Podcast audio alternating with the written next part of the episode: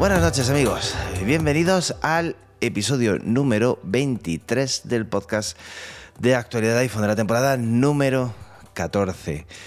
Em, está aquí la cabecera de, nuestro blog en el canal de YouTube.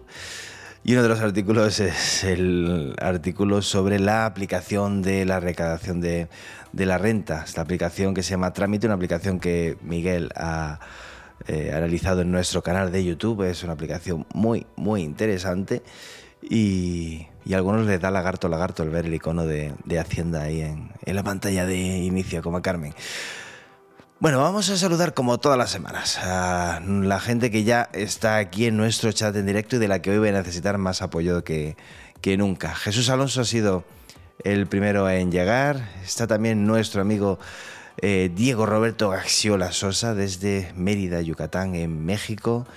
Eh, está también Carmen Mercadal desde Granada, buenas noches. Eh, Tonelo también nos saluda. Está Juan Luis de Moreno desde Mérida, pero este en Extremadura, España.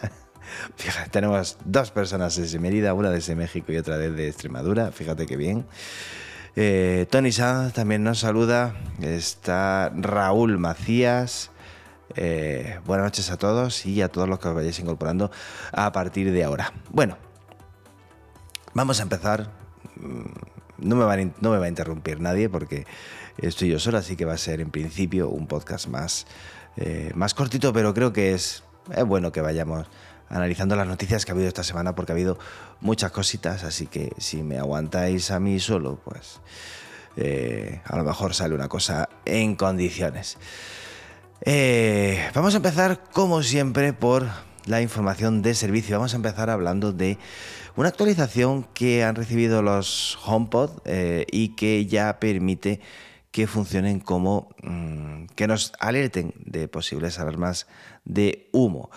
Esto lo anunciaba Apple hace ya tiempo cuando lanzó el nuevo HomePod, eh, el HomePod 2023, el nuevo modelo de, de HomePod y eh, era una función que no solamente iba a traer este nuevo modelo, sino que también se iban a incorporar a los modelos anteriores.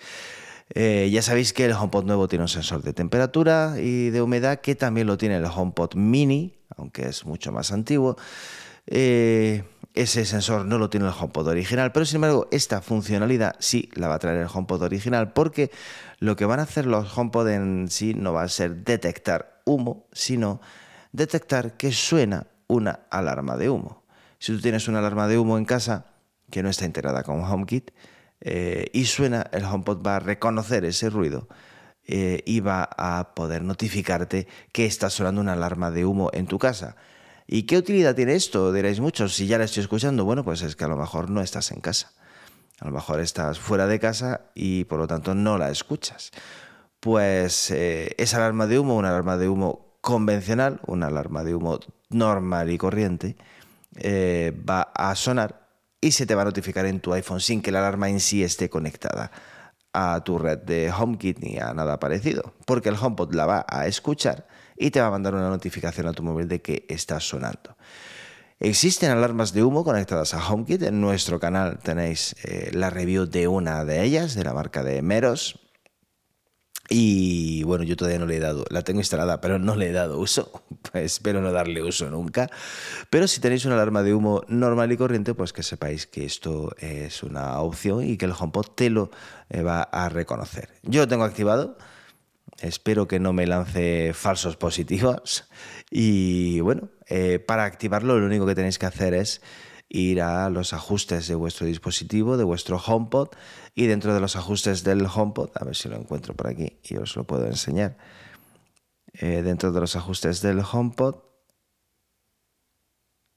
abajo del todo, si bajáis, bajáis, bajáis, eh, vais a tener justo debajo de la opción de intercomunicador, vais a tener una, un menú que pone reconocimiento de sonidos de sonidos, sí, reconocimiento de sonidos. Tenéis ahí el, menú, lo activáis y una vez activado eh, te va a permitir activarlo o desactivarlo en diferentes HomePod si los quieres activar en todos los HomePod de tu casa solamente en aquellos que quieras. De momento el único sonido que eh, detecta el, alarma, eh, el HomePod es una alarma de humo y de monóxido de carbono. Así que ya lo sabéis. Una funcionalidad útil que se incorpora en todos los HomePod y que, bueno, pues ahí está. Siguiente noticia y vamos a dejar ya lo que es la información de servicio y vamos a empezar a hablar de eh, lo que es rumores, la WWDC, que ya sabéis que va a llegar del 5 al 9 de junio.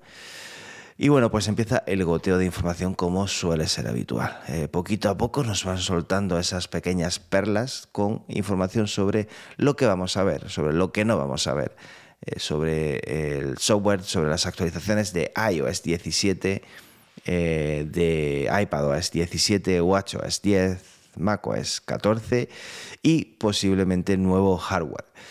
Bueno, Mark Gurman eh, nos asegura que, por supuesto, vamos a ver eh, las gafas de realidad mixta, esas gafas de eh, realidad virtual y de realidad aumentada, que ya sabéis que van a tener un precio estimado de unos 3.000 euros y que van a ser las grandes protagonistas de este evento. Ahora después vamos a hablar un poquito más de las gafas en otra noticia que, vamos a ver. Pero además de estas gafas de realidad mixta, eh, vamos a ver nuevos MacBooks. Eh, vamos a ver eh, las actualizaciones de software, como es lógico, y de iOS 17, iPadOS 17, WatchOS 10 y macOS 14, de las cuales, pues básicamente la única que va a tener grandes cambios va a ser WatchOS 10 que traerá la que Gurman cataloga como su mayor actualización desde el lanzamiento del Apple Watch. Por fin parece que el software del Apple Watch va a tener un cambio, prácticamente se ha mantenido inalterable eh, en lo que es su interfaz desde que se lanzó hace ya unos cuantos años. Y bueno, pues eh, ahora vamos a hablar también con más detalle de qué es lo que puede traer este WatchOS 10 eh, pero parece que va a ser el protagonista de las actualizaciones de software. No esperéis grandes cambios en iOS 17, eh, ni en iPadOS, ni en macOS, aunque habrá cositas. Como os decía, eh, las gafas van a ser las grandes protagonistas. No sabemos qué diseño va a tener. Este diseño es el de las Oculus, de las Oculus 2.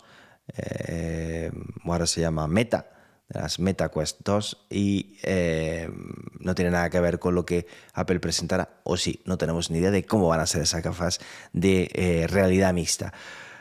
Cuando hablamos de gafas de realidad mixta nos referimos a que van a ser unas gafas que van a tener funciones de realidad virtual, como estas que estáis viendo, que son las Oculus, o las Meta, o las gafas de la PlayStation, eh, pero que además también van a tener funciones de realidad aumentada, es decir, te van a mostrar lo que hay a tu alrededor y sobre esa imagen, que es como la que tú verías sin llevar gafas, van a impresionar información. Eso es lo que se llama realidad aumentada. Eh, estas gafas no solamente van a ser protagonistas durante el evento inaugural en el que la veremos, sino también luego en todas las sesiones, porque recordad que la WWDC dura una semana. No solamente es el evento inaugural, aunque luego el resto de días, después de la gran presentación del primer día, eh, básicamente de lo que se trata es de talleres y de información a desarrolladores, información ya mucho más específica para desarrolladores, de la cual siempre salen algunas noticias, algunas cositas que resultan interesantes, pero que ya son como muy específicas para eh, desarrolladores y que no suele interesar demasiado ya a lo que es el público en general, que somos los que estamos aquí viendo, viendo esto ahora mismo. Eh, las gafas no se van a poner a la venta justo en el evento, ni mucho menos. Eh, Gurman dice que está prácticamente seguro de que van a llegar a tiempo para la temporada navideña. Aunque, repito, van a tener un precio prohibitivo de unos 3.000 pavos, eh, lo cual lo va a hacer poco eh, alcanzables para la mayoría de los usuarios. De hecho, no son unas gafas que Apple tenga pensado que sean un éxito de ventas, ni muchísimo menos. Digamos que serían el primer dispositivo que eh, estaría eh, a, disposición de los desarrolladores para crear todas las aplicaciones y todo lo que se necesita para luego lanzar un dispositivo que sí sería más asequible, más económico, no barato, mm, digo más asequible solamente, y que sí estaría destinado ya a un público en general. Digamos que este sería el conejillo de India sobre el que se trabajarían, los desarrolladores trabajarían sobre ella, y luego ya, eh, cuando esté todo mucho más depurado, pues se lanzarían las, eh, lo que serían las gafas de Apple de verdad eh, para ya todo el mundo. También vamos a tener ordenadores. Vamos a tener nuevos MacBooks. Se presentará un nuevo MacBook Air de 15 pulgadas, un MacBook Air con una pantalla más grande que el actual, que es de 13 pulgadas. Así tendríamos el MacBook Pro de 14 y el MacBook Pro de 16, el MacBook Air de 13 y el MacBook Air de 15 pulgadas. Y también habría un MacBook Pro básico que se renovaría de 13 pulgadas. Eh, veríamos la renovación del iMac de 24, que es el que ya tenemos y que sería una actualización menor, una actualización de componentes internos. Y lo que sí veríamos es el primer Mac Pro con procesador Apple Silicon. Lo que no sabemos es si ese Mac Pro Em, va a tener el mismo diseño del Mac Pro actual, ese diseño enrayador de queso, como dicen muchos, eh, o estrenará Apple un nuevo eh, diseño, ya que al utilizar los procesadores de Apple, pues quizá el espacio que necesitan dentro no es, no es tanto. Habrá también renovación de los MacBook Pro de gamas más alta, el de 14 y el de 16 pulgadas, con renovaciones de internas de nuevos procesadores y tal. Y habrá Mac Studio, del que hace unas semanas decíamos que Apple podría no volver a renovarlo porque no tendría mucho sentido después de lanzar el Mac Pro, pero parece ser que sí, que va a haber nuevo Mac Studio, lo cual es una grandísima noticia porque es un ordenador que es una auténtica maravilla, es con el que estoy haciendo todo esto que estáis viendo. Eh, estoy absolutamente encantado con él. Mi MacBook Pro 16 es una pasada, pero el estudio me tiene completamente enamorado. Y eh, bueno, pues habrá actualización, habrá nuevo modelo. Y se espera que todos los modelos de MacBook que se presenten tengan procesadores M2. Que eso quiere decir que tendremos que esperar para los nuevos procesadores M3. Serían evoluciones de los procesadores M2 que ya conocemos. Serían procesadores mejores, más eficientes, más potentes. Eh, pero no tendremos procesadores M3 que si no recuerdo mal estarían fabricados en tecnología de 3 nanómetros, eh, pero que todavía no están listos. Así que no habrá gran salto generacional en cuanto a procesadores en estas actualizaciones de hardware que vamos a tener en esta WWDC. No se esperan actualizaciones de iPad, no se esperan, por supuesto, actualizaciones de iPhone, ni de Apple Watch, ni de HomePod, ni de ningún otro dispositivo. El hardware que veríamos sería las gafas y ordenadores. Eso es lo que esperamos tener en la eh, WWDC 2023, que, repito, empieza el 5 de junio, o sea que queda poco más de eh, un mes, poco más de mes y medio, sí, mes y medio más o menos, queda para esa conferencia. Que por supuesto os informaremos aquí de todo lo que ocurra. Os decía que eh, una de las grandes actualizaciones que vamos a tener en esta WWDC va a ser la de WatchOS. Básicamente va a ser la única gran actualización de software, porque es la que de verdad va a tener importantes novedades. Eh, novedades en las que su interfaz, o sea, lo que nosotros vemos, esto que estáis viendo ahora mismo en pantalla, eh, va a cambiar va a cambiar por primera vez desde que se lanzara el primer Apple Watch, hace ya bastantes años. Hasta ahora hemos tenido siempre esa imagen en, en panel de abeja de aplicaciones, eh, con esa interfaz que ya todos conocéis del Apple Watch y muy, muy poquitas variaciones desde entonces. Bueno, pues eh, no sabemos muchos detalles, pero parece ser que la interfaz va a ser completamente nueva. No sabe si eso significa que vamos a tener eh, esferas completamente nuevas, ojalá. Y eh, nuevas formas de utilizar las aplicaciones, de abrirlas, de cambiar de aplicaciones, de todo. lo cual es una muy buena noticia. Y se habla de las carpetas, que las carpetas, al igual que ya tenemos carpetas en iOS y en iPadOS, vamos a tener carpetas en el Apple Watch. Esta tarde em, em, en nuestro chat de Telegram de nuestra comunidad, ya sabéis que tenéis el enlace en la descripción del vídeo, si estáis en YouTube, lo tenéis en la descripción del podcast, si estáis escuchándonos en cualquier aplicación de podcast que utilicéis, ahí tenéis el enlace para entrar en nuestra comunidad de Telegram, pues ahí eh, se comentaba que realmente qué utilidad podría tener el disponer de carpetas para las aplicaciones. Es verdad que las aplicaciones de la, al final las aplicaciones del Apple Watch se han ido depurando mucho eh, y han desaparecido muchas. Y poco a poco se ha ido quedando lo que realmente resulta útil en el Apple Watch. Em, y al final, pues no solemos tener muchas aplicaciones en el Apple Watch, pero aún así, a mí a veces esa imagen en panel de abeja de las aplicaciones, eh, todas están juntas, muchas veces te vuelves un poco loco buscando una aplicación que quieres utilizar. Es verdad que muchas de las aplicaciones más comunes que utilizamos las tenemos en las complicaciones eh, de nuestra esfera. Totalmente cierto. Pero a veces hay aplicaciones que no quieres tener en la complicación porque no necesitas verlo. Y, y sin embargo sí la utilizas de vez en cuando. Y a veces pues no te acuerdas dónde estaba. A mí no me parece mal. El tema de las carpetas habrá que ver cómo lo implementa Apple.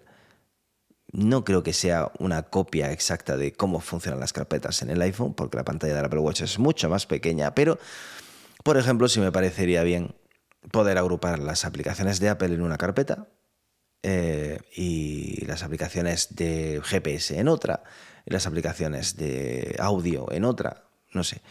Yo soy un maniático de, del, orden, ya lo sabéis. Si habéis visto vídeos de mi iPhone, ya sabéis que eh, solamente tengo una pantalla de inicio con iconos. El resto lo tengo todo en carpetas. Eh, y por lo tanto, pues me gusta la organización por carpetas, así que me parece una buena idea. Vamos a ver cómo, cómo lo, implementan. Javier Delgado nos dice en el chat que igual se inventan un notch y una Dynamic Island para el Apple Watch. Los que ya empezamos a tener presbicia lo vamos a tener un poquito complicado para ver la Dynamic Island en el Apple Watch, pero oye, quién sabe eh, si hacemos algo así, eh, si vemos algo así. Lo que pasa es que eso sería, tendríamos que esperar al nuevo Apple Watch porque este no tiene. Eh, ya sabéis que la Dynamic Island es el, resultado del recorte de cámara que hay para el sensor del Face ID y la, y la, cámara frontal. El Apple Watch no tiene ni cámara, ni Face ID, ni nada parecido. Así que, eh, no sé. Vamos a ver cómo implementan estos cambios de interfaz. Ojalá, ojalá el cambio de interfaz sea muy profundo, ojalá tengamos eh, un un cambio importante. Ojalá tengamos nuevas esferas, porque al final, este año sí, porque los que nos hemos comprado el Ultra, pues el reloj es muy diferente, pero cambias de Apple Watch y eh, entre que el, diseño es el mismo, la interfaz es la misma, eh, todo es igual, notas poco cambio. Quizá también ese sea uno de los motivos por los que Apple se plantea un cambio de interfaz en el Apple Watch. El usuario que ha hecho esto es Analyst941 y bueno, pues ahí vais el tweet que ha dicho. Ha dicho que va a dar más información en breve, así que estaremos, estaremos atentos. Em, venga, seguimos con las noticias. El diseño de Siri, que podría también cambiar en iOS 17. Os había dicho que iOS 17 no va a traer muchos cambios, no esperéis cambios radicales, no esperéis un rediseño completo. Hablan de cambios en la pantalla de bloqueo, eso sí, veremos. Eh, pero bueno, habrá pequeños retoques. Y uno de ellos es que Siri, que ahora mismo aparece en la parte inferior cuando eh, la invocas, aparecería en la dinámica en lo cual tiene todo el sentido. Porque, bueno, lo mismo que cuando estamos viendo una una imagen de. um, estamos escuchando música, aparece eh, la Dynamic Island, o estamos viendo un resultado de fútbol o algo parecido, pues oye, eh, o cuando el Face ID se activa y no se reconoce la cara, se hace todo en eh, la Dynamic Island, pues Siri también tendría todo el sentido que también apareciera ahí y se quede esa zona como la zona de notificaciones de, eh, de iOS. Quizás todas las notificaciones aparezcan en la Dynamic Island y no tengamos esos banners eh, grandes que ocupan toda la pantalla. Bueno, vamos a ver cómo implementa, implementan eso. Pero bueno, ya os digo, de iOS 17 no esperéis mucha cosa, más bien pequeños retoques y poco más. Aunque me tengo ganas de ver esa pantalla de bloqueo que dicen que puede ser eh, completamente, completamente, completamente nueva. Vamos a ir primero con esta. Ya que estamos con el iPhone, vamos a hablar de este rumor sobre el iPhone 15 Pro. La semana pasada hablábamos de que. eh, de que el iPhone 15 Pro podría no tener los botones ápticos, esos botones táctiles, eh, no mecánicos, eh, de los que tanto tiempo llevamos hablando y que, pues la verdad que a muchos nos ilusionaba bastante. Fue un jarro de agua fría y muchos de nosotros dijimos que esperábamos que no estuvieran en lo cierto y que de verdad eso eh, llegara eh, a buen puerto. Bueno, hoy aparece un nuevo rumor en el que nos da cierta esperanza. Eh, y es que el iPhone 15 Pro podría tener un botón multiusos, un botón programable. Acordaos que cuando hablamos de estos botones ápticos decíamos que el botón, el interruptor de vibración, ese interruptor tan característico del, iPhone desde su inicio, podría cambiar por un botón áptico y podría eh, además ser programable, de manera que pues eh, si pulsas, pues se activa el silencio o, se desactiva el silencio. Si mantienes pulsado, pues lances la fotografía, la cámara de fotos, por ejemplo. Si pulsas dos veces, hagas otra acción. Sería un botón que tú podrías configurar para que ejecutara diferentes acciones en función de lo que hagas con él. Bueno, pues eh, claro, al decir que ya no íbamos a tener botones ápticos, pues esto se fue al carajo. Y hoy aparece el rumor de que parece que sí, que vamos a tener un botón programable en el iPhone 15 Pro. Así que no perdáis todas las esperanzas de que el iPhone 15 Pro tenga esos botones ápticos y ese botón programable, aunque eh, estamos hablando del mismo analista que antes os decía, Analyst 941. Eh, vamos a ver eh, si sería el único botón que estaría en estado sólido y los demás no, o si es, eh, todos los botones definitivamente tienen ese estado sólido. Fijaos, por ejemplo, una de las funciones que Analysis 941 nos dice que podría funcionar con este botón programable es, eh, pues como ocurre más o menos con las cámaras de fotos. Tú pulsas el botón de, de disparo un poquito y la cámara enfoca, eh, aprietas y la cámara hace la foto. Pues dice que este botón podría, por ejemplo, hacer esto mismo. Aunque el iPhone tiene una función de autoenfoque, así que no veo yo mucha necesidad de lo de enfocar eh, tocando el botón. Quizás el, eh, la nueva cámara eh, tenga una función de enfoque manual, quién sabe. Vamos a, a, ver en qué va quedando, en qué va quedando todo esto. Y ahora sí, ahora sí, nos vamos con las gafas de con las gafas de Apple.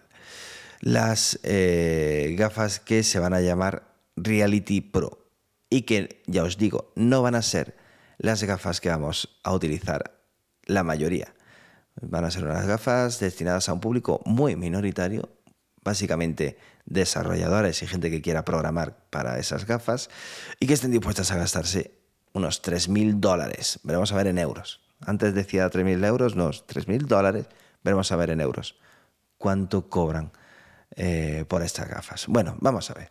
¿Qué es lo que vamos a hacer con ellas? Mark Gurman nos sigue lanzando esas gotitas de información y nos dice que, eh, que Apple ya ha desarrollado aplicaciones para deportes, para juegos y para eh, bienestar, mindfulness, llamarlo como, como queráis.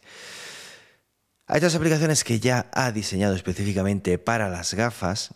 Mm, tenemos que añadir que tiene un servicio de suscripción de juegos, un servicio de suscripción de actividad física, Fitness Plus, y que además tiene una plataforma de eh, televisión, Apple TV Plus, en la que ya vemos deporte, vemos béisbol, vemos la Major League Soccer, la liga de fútbol estadounidense, norteamericana, no sé si juega Canadá también.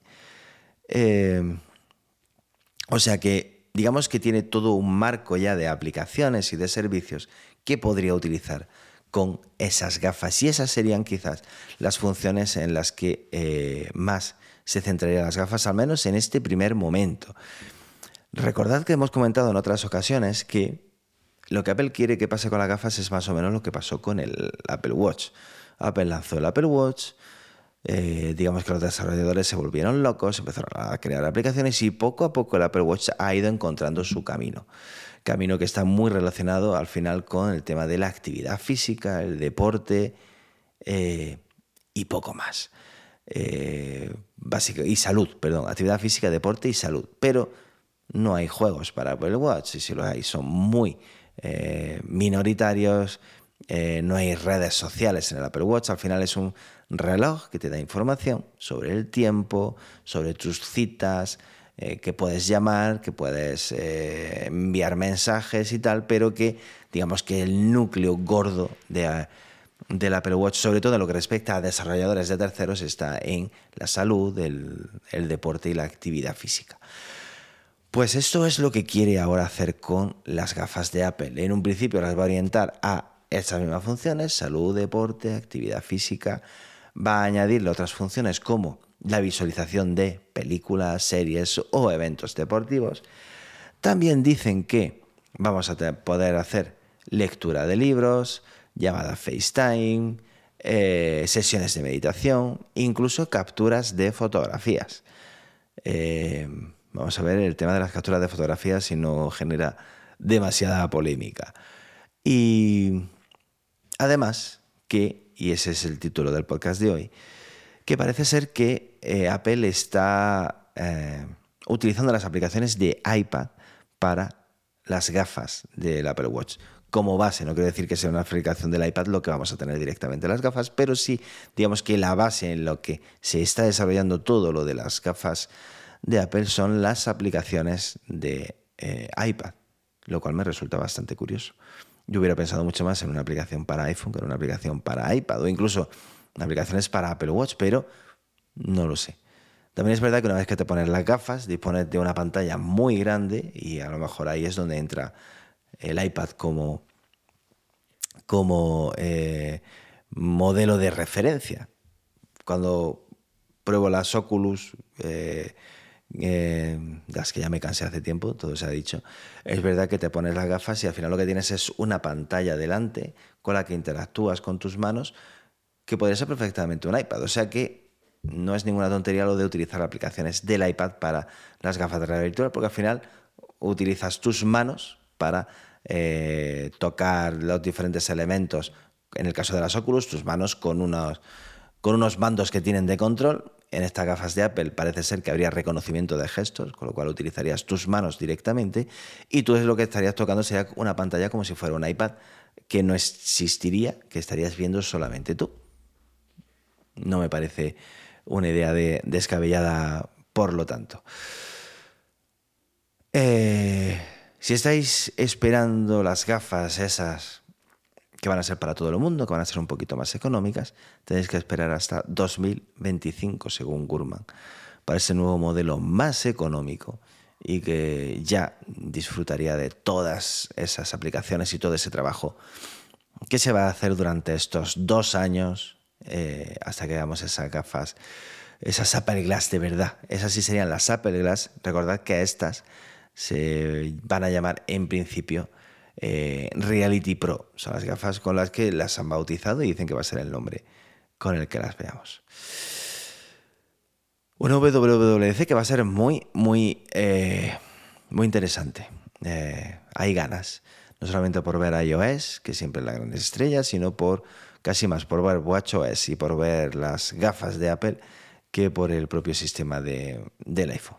Mes y medio. Así que anotadlo en vuestro calendario. Y con esto y un bizcocho, se nota que no tenía nadie que me interrumpa y nadie que aporte, lo cual es una pena, todo se ha dicho. Eh, pero ¿qué vamos a hacer, hijo mío? Hay que trabajar y que llevar el pan a casa, así que Miguel, Karim y Alex estaban... Karim ha vuelto de París por un tema de una presentación para, para de Gadget. Miguel, yo qué sé qué es lo que tenía. Y Alex estaba también de un viaje de trabajo, así que hoy me han dejado solo. Espero la semana que viene no tengáis que aguantar solamente mi voz, aguantéis la voz de, de todos. Si alguien del chat quiere aportar algo, perfecto. Si no, nos vamos a ir despidiendo. Esta semana puedo aportaros, bueno, sí puedo aportaros algo de, siempre para terminar, hablamos un poquito de, de series y de películas. He empezado la serie de... Joder, ¿cómo se llama? La serie esta de Apple TV de, de la maquinita de la mariposa. Un premio, no sé qué, ¿cómo es? Ahora se me ha ido. Em, ¿Cómo se llama? ¿Cómo se llama? El premio de tu vida. Se llama esa serie. Y de momento ni fu ni fa. Tenía muchas esperanzas y de momento ni fu ni fa, vamos a, a darle una oportunidad, pero no me está volando demasiado. Me está gustando mucho Ted Lasso, por supuesto, por eso no es novedad. Quería, tenía muchas ganas de ver lo último que me dijo, pero que también es de Apple, pero eh, me han comentado, he escuchado algunas, algunas opiniones y me han dicho que es bastante puff, así que casi que se me han quitado las ganas. Y he visto la película de Ant-Man, la de Quantum Manía esta. Y la verdad es que Marvel me está dejando muy, muy frío. Creo que se les está yendo la olla con el metaverso y los universos cuánticos y estas mierdas. Y las películas de superhéroes son películas de superhéroes. Eh, no sé. No me está molando esta etapa, no sé si es 2, 3, 4, 5. Pero desde desde la guerra esta de, infinito no me... No me está molando nada casi ninguna de las películas que ha hecho Marvel. Así que vamos a ver si, si van cambiando. Casi que me gustan más las que está haciendo DC, lo cual, fíjate tú. La película de Tetris, Pablo, ya dije que me gustó mucho, mucho, mucho, mucho. Me pareció súper divertida, súper entretenida. Le gustó a mi mujer, que no es nada friki, y le gustó mucho, así que podéis verlo perfectamente. Y la semana que viene tendremos más, así que os espero, os espero a todos aquí la semana que viene.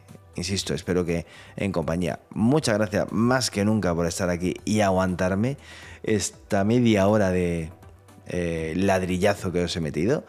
Espero que no os haya aburrido mucho y os espero la semana que viene. Adiós gente, muchas gracias a todos los del chat y a dormir, que ya se va haciendo tarde.